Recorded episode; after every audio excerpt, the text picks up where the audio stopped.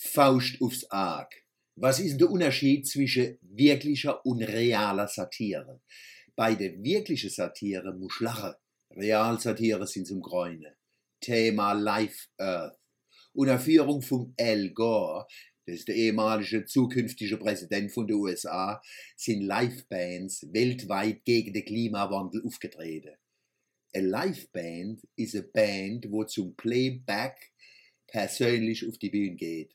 Playback. Hinten spiele die Maschine und vorne tun die Bandmitglieder leidenschaftlich so, wie wenn sie singen, spielen, lieben, leiden und sich Sorgen machen täten. Die Bands könnten die Maschine allein spielen lassen. Dann hätte die Fans aber nichts zu kreischen. Die brauchen die gespielte Leidenschaften auf der Bühne für ihr echte Gefühle. Realsatire. Höchstverdiener und Dauerflieger. Leid, wo Ressourcen verbrauchen wie tausend Normalbürger nicht. Leid, wo sich Fuhrparks halten wie eine Stadt von 50.000 Einwohnern, sagen ihre Zuschauer, sie sollen Sparlampe benutzen, weniger Auto fahren, weniger fliegen und ihr Jeans nicht so oft waschen. Unter den Weltöko-Animateuren sind so bekannte Umweltschmützer wie die Madonna, die Faust aufs Arg. Ihr Botschaft knallen sie mit Verstärker ins Universum, dort dagegen sind diese Jäger Flüsterjets. Energie wird verbraucht, so viel Sparlampe kannst du gar nicht auslösen, um das wieder gut zu machen. Jetzt kennt man sagen, macht nix. Für den guten Zweck wollen wir das mal akzeptieren. Es soll jeder die Botschaft hören. Es ist aber keine Ausnahme.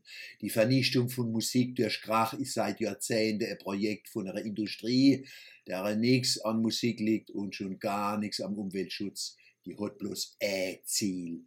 Wachstum. Wachstum. Und sie ist erfolgreich von der größten Open-Air-Konzerte bis zu der kleinsten Kerbe und Dorffeste weltweit.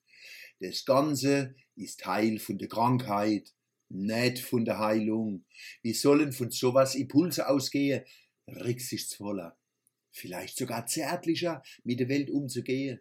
Ist es Zufall, dass am 7.7.7 massenhaft Hochzeiten stundenlang Huben durch Mannem und die Welt gefahren sind, um zu zeigen, was sie vom Umweltschutz halten?